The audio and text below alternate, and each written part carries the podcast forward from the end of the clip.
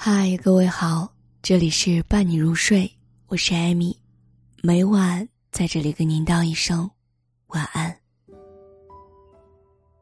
我们总是对自己犯下的错误无法释怀，甚至会觉得那些丑态百出的样子会永远成为别人的笑柄。但其实，你的缺点、你的错误，并没有多少人真的会一直关注，你也没有那么多的观众。今天，艾米想跟大家分享一个心理学效应——聚光灯效应。什么是聚光灯效应啊？聚光灯效应对我们的生活和职场有哪些启示呢？今天，让我们来听一下。不知道你有没有过这样的体验：走在路上，总觉得周围的人都盯着自己看，窘的手不知道该往哪里放，腿也不会迈了。坐在台下，因为害怕被人笑话，恨不得把自己隐形，不敢当众发表意见；若要上台演讲，更是如临大敌。不小心犯了一点尴尬的事儿，一走到人群里，就会觉得背后有无数双手在指指点点；又或者不化妆就不敢出门，偶像包袱特重。如此种种，说白了，就是下意识里很在乎别人的看法。同时又总是觉得别人时时刻刻都拿着放大镜在看自己。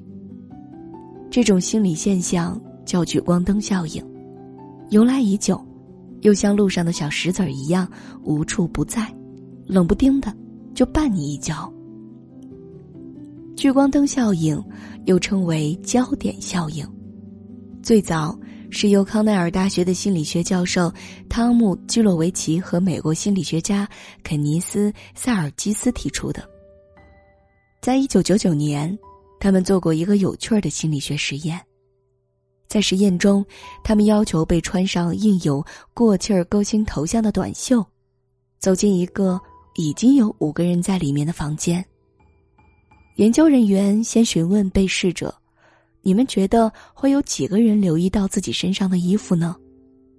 再去问房间里的被试者，是否有留意到短袖上的头像呢？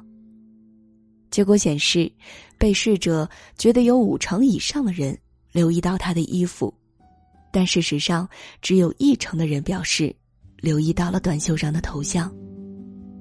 他们由此得出一个结论，就是人们太在乎和自己有关的事物。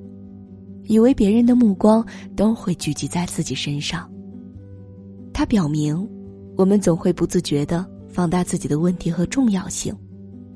日剧《卖房子的女人》当中，有一个青年男子忽然归家，从此在家中二楼一住二十年，连自己的父母都不见，必须见人时还得把自己套在大纸箱子里。后来谜底揭开了。原因是因为在一次规格极高的会议上演讲时，紧张到失禁出丑了。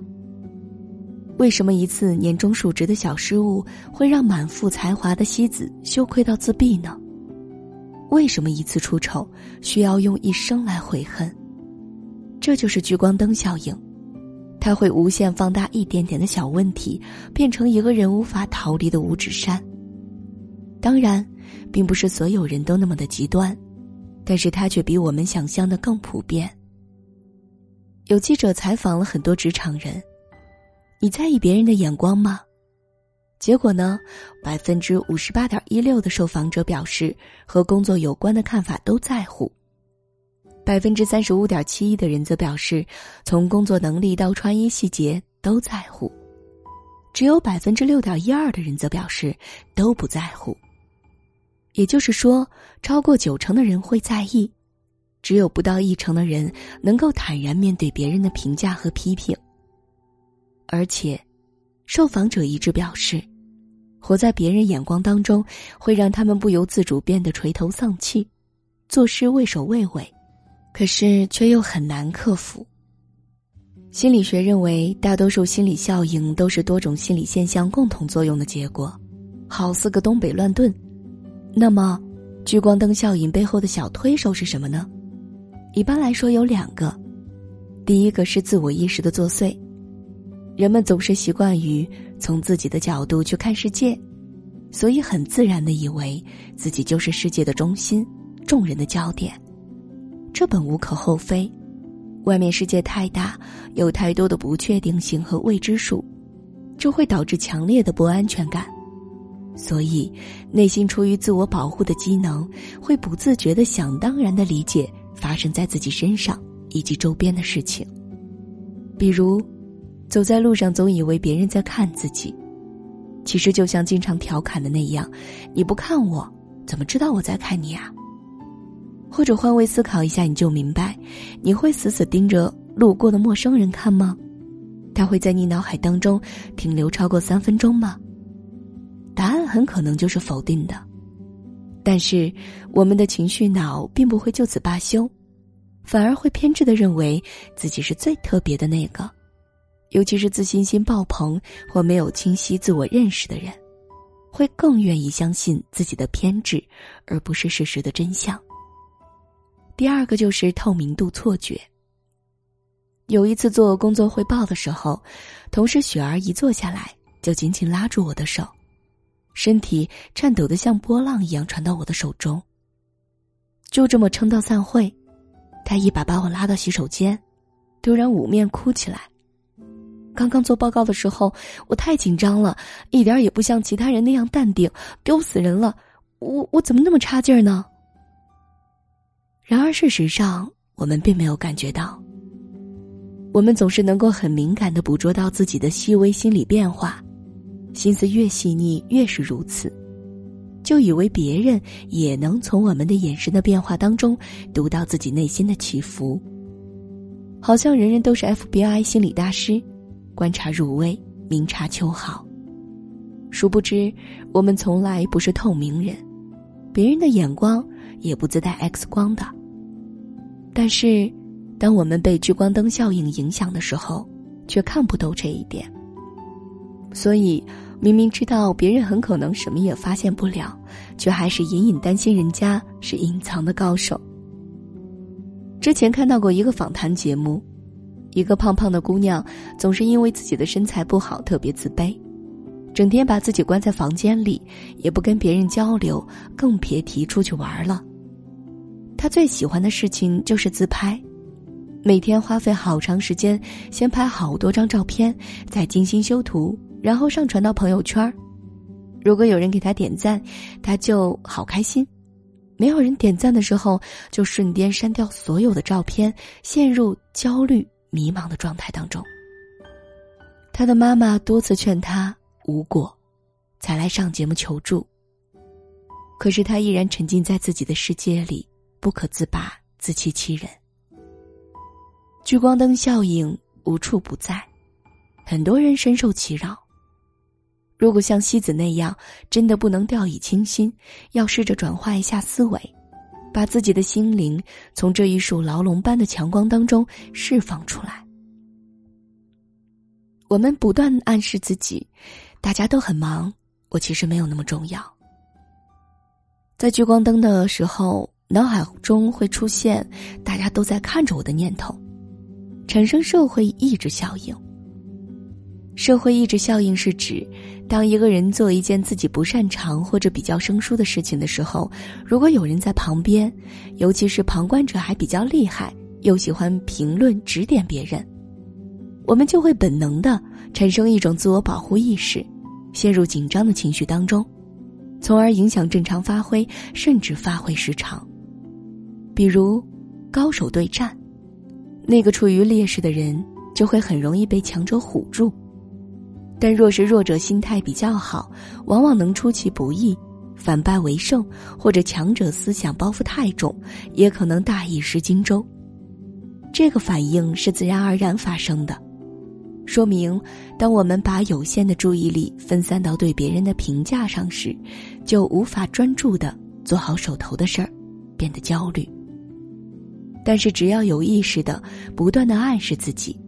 大家都很忙，我其实没有那么重要，就可以把焦点从别人的身上拉回到这个事情本身，也就不会战战兢兢、诚惶诚恐了。你怎么看待世界，世界就怎么对待你。所以给自己积极的暗示很重要。那些关注的目光，很多时候都来自于自己的想象。可以试着用积极的猜测代替消极的猜想，感受会完全不一样的。比如，不要老以为别人在找茬儿，也很可能是因为自己真的很优秀。所以，下次演讲前可以试着对自己说：“我本来很优秀，完全不用担心。”或者。和别人眼光碰上的时候，大方的回之一笑，就好像自己是人群当中最有魅力的那一个。甚至，还可以利用聚光灯效应监督自己慎独。事实上，没有一种效应是绝对好或坏的，只要用积极的心态去面对，坏的也可以变成好的。我们太容易因为某一个缺点。而否定整个人，无论是对自己还是对别人。这个小小的人性弱点是聚光灯效应的强化剂。若是我们能够接纳自己或者别人的不完美，并试着从更加全面的角度来看人看事，就不会钻进某一个缺点或某一次失误当中出不来。所以，发现自己又陷入糟糕至极或以偏概全的思维模式当中。告诉自己，人生是一个动态的过程，人性也是。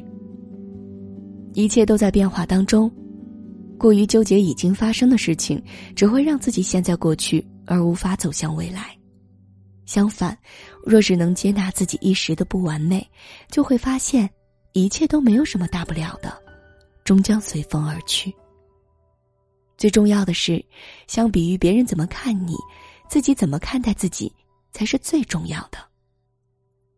其实，每个人都有两盏聚光灯，一盏用于内观，一盏用于外观，却连接着同一个插头，那就是我们的自我觉知。当我们有足够清晰而坚定的自我觉知时，就能够很清楚的看到自己内心的波动和别人对自己的影响。相反。当我们自我不够强大的时候，既不能理智的应对外界对我们的评价，更无法看破内心的迷茫。所以，聚光灯效应虽无处不在，但是只要能时时刻刻保持清醒的觉知，并不断的修炼，就不会再轻易的掉入他人注视的陷阱。就像天生手机型的王璐在脱口秀大会上说的那样。我从不在意别人的目光，我就要做自己生活的甲方。也就是说，我们要用这束光照亮自己的内心，而不是放大别人的评价或生活的坎坷。如此，才能真正成为聚光灯下最闪亮的自己。这里是伴你入睡，我是艾米，每晚在这里给您道一声晚安。